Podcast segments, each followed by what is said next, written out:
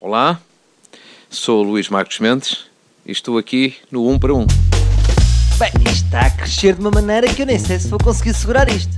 Portanto, a semana passada tivemos Maria Leal. Já era muito difícil subir a parada, mas nós conseguimos. Porque hoje aqui, sabem quem é que nós temos? Marcos Mendes, que se torna assim a primeira pessoa, diria, de cariz político a ter a coragem de participar no 1 para 1. Portanto, eu até tenho medo do convidado da próxima semana. Quem é que será? Para ser mais poderoso do que um político, talvez o quê? Um banqueiro? Vou tentar. Mas para já, fiquem com a primeira parte de Marcos Mendes. Estamos aqui no seu escritório, antes de mais parabéns, e estamos aqui numa vista esplendorosa. Porquê é que as pessoas que têm influência no mundo têm sempre vista e as pessoas que não têm influência trabalham numa cave? Olha, circunstâncias da vida, meu caro. Agora, o importante é que as pessoas vão tendo condições para ter um certo elevador. Estão numa cave, mas depois vão subindo ao primeiro, ao segundo, ao terceiro andar. Chama-se isto o elevador social. Portanto, há pessoas que nascem com mais dificuldades, que não nascem em berço de ouro. O importante é que haja igualdade de oportunidades para que o elevador social se manifeste. E, portanto, hoje estão na cave, mas passados uns anos estão no quinto andar. Se for assim, a sociedade fica mais justa. Igualdade de oportunidades. Li uma entrevista sua ao Observador há, há cerca de um ano, em 2016, e às tantas houve um momento emotivo em que desabafa um pouco sobre sentir alguma mágoa por não ter visto os seus filhos crescer.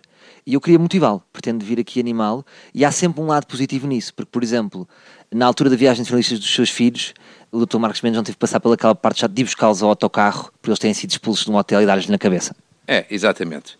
Isso é verdade, é verdade. Tudo na vida tem o seu lado positivo, mas essa parte, sabe porque é que não foi necessário eu ter que intervir, ter que pôr ordem ali na casa? Mas isso é que falta você ter dito, porque eu tenho uma mulher que faz esse papel extraordinário e, portanto, eu nem preciso de delegar. Portanto, Já fez a estátua para a sua mulher, como disse nessa entrevista? Eu estou a pensar em fazer, mas enfim, ainda, ainda, leva, ainda leva tempo. Mas tenho estado a pensar para que saia uma estátua em condições. Não como o busto do Ronaldo, por favor. Não, em condições, mas eu não quero estar aqui a comprar-me com uma estátua em condições, com uma cabeça direitinha, não desfigurada, que tenha tudo de, no sítio, tudo de acordo com as suas proporções, as suas qualidades. Estou a pensar, isso é uma coisa que dá trabalho e, portanto, tenho vindo a pensar, a estudar, a programar e depois há de se encontrar a forma de executar. Porquê? Porque, de facto, a minha mulher é que fez esse grande trabalho dos meus filhos, não precisavam de ser postos na ordem porque estavam bem educados e, portanto, não andavam aos pontapés, nem aos elevadores, nem nas paredes dos hotéis e tudo isso, porque a minha mulher tinha cumprido essa missão e, portanto, eu vou retribuir com essa estátua. Oportunamente. Por falar em, em maluqueiras, hoje em dia o Dr. Marcos Mendes tem um cabelo certinho, portanto, dentro dos parâmetros de, de normalidade, mas antigamente, eu sei disto e muita gente sabe, apresentava-se com cabelo comprido. E agora estava a imaginar o que é que seria Marcos Mendes de cabelo comprido numa viagem de finalistas. Como é que era? É possível encontrar uh, algum vídeo seu embriagado, por exemplo, nessas alturas? Embriagado acho que não.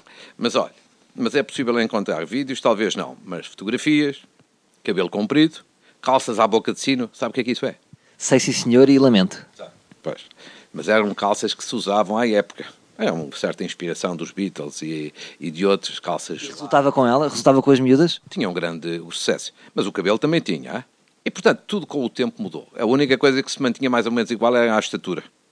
portanto, eu, sou, eu sou baixo desde pequenino. Portanto, a estatura é a mesma. Nunca usou saltos? Diga a verdade. Não, não, não. Isso nunca usei. Na altura usava.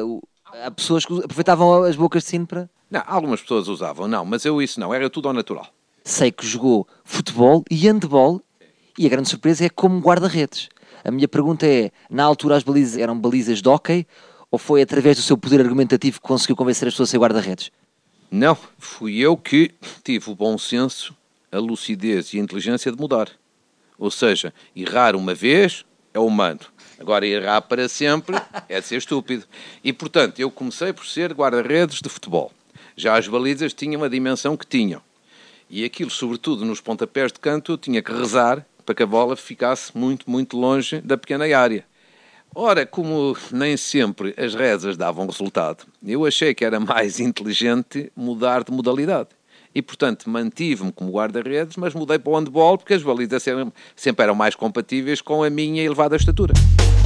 Ela, até que enfim um político com sentido de humor. Esta frase não faz sentido, porque o próprio Marcos Mendes frisou isso na conversa que teve comigo, dizendo que ele já não está na política. Mas isto lembra-me sempre o Maradona quando deixou de jogar à bola. Disse que nunca mais jogava e voltou mais seis vezes. E penso que é isso que pode acontecer. Tanto é que vamos ter uma parte 2 desta entrevista.